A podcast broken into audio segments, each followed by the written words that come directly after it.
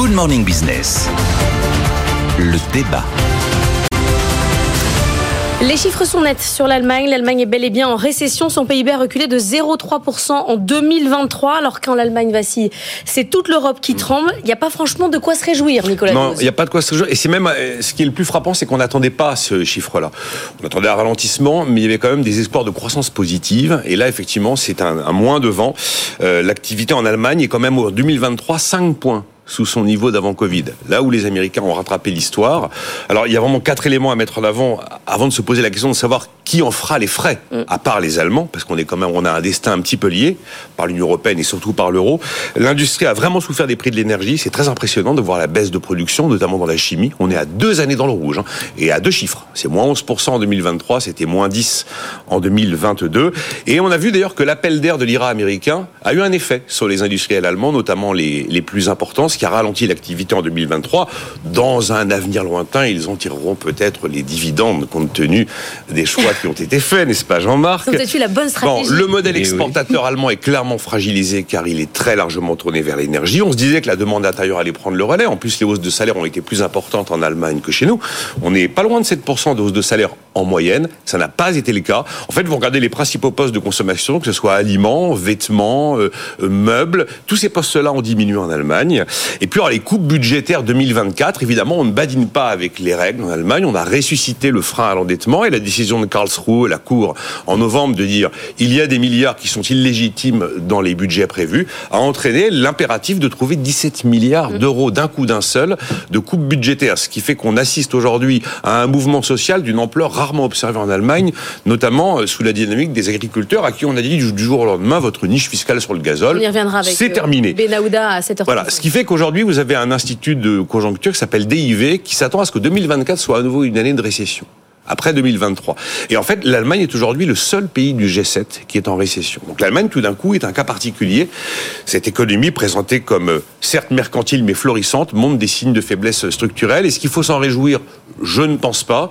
D'abord parce que euh, l'Allemagne est quand même la première économie de la zone euro et la quatrième économie mondiale.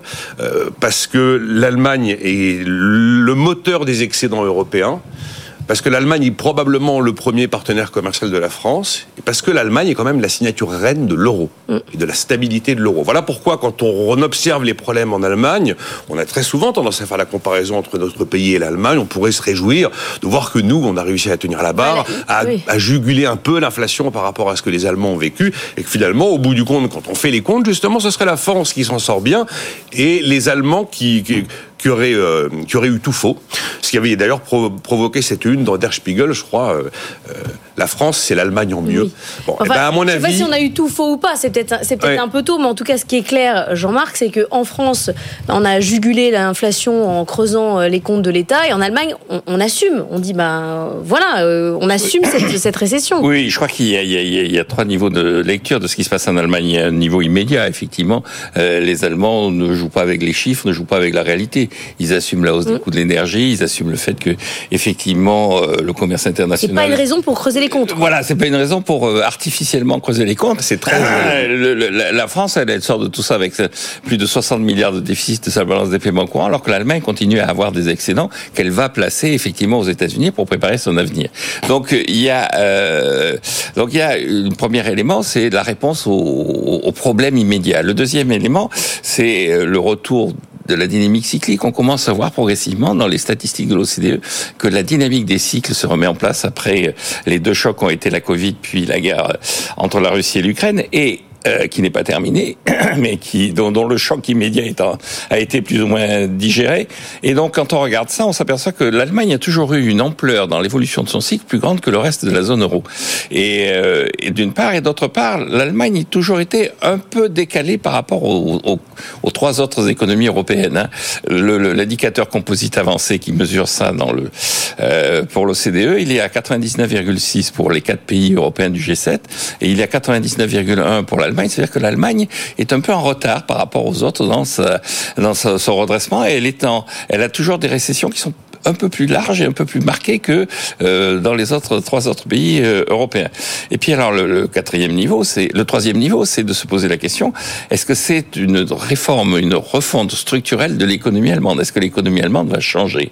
Et je pense que l'économie allemande est en train de changer, comme l'a changé l'économie japonaise, et pour les mêmes raisons. C'est-à-dire que voilà, le vieillissement de la population fait que l'Allemagne ne sera pas il ne sera plus le, le moteur de la croissance, la locomotive de la croissance qu'elle a été dans les années 70-80. Mais est-ce que c'est un indicateur avancé de nous-mêmes ou est-ce que finalement nos économies n'ont rien à voir puisque nous, on n'accepte plus les cycles, on amortit tous les chocs? Effectivement, en Allemagne, il n'y a pas de revenus sans travail. C'est une particularité. Et on fait 2% de déficit public en 2023 alors que l'état de l'économie à la française aurait fait qu'on aurait explosé les déficits pour... Euh, le, le phénomène du vieillissement, tous les vieux États sont confrontés à ça. Alors après, moi, je suis moins spécialiste que Jean-Marc des phénomènes cycliques et du cycle particulier allemand par rapport aux autres États, mais je veux jamais quand même sous-estimer la capacité de l'Allemagne à rebondir. Elle nous a quand même donné quelques leçons par le passé, l'Allemagne, avec des chocs d'une ampleur sans précédent. La réunification d'un État, ça reste une leçon du genre c'était pas gagné. Les lois Hartz du début des années 2000 sous l'impulsion d'un chancelier de gauche,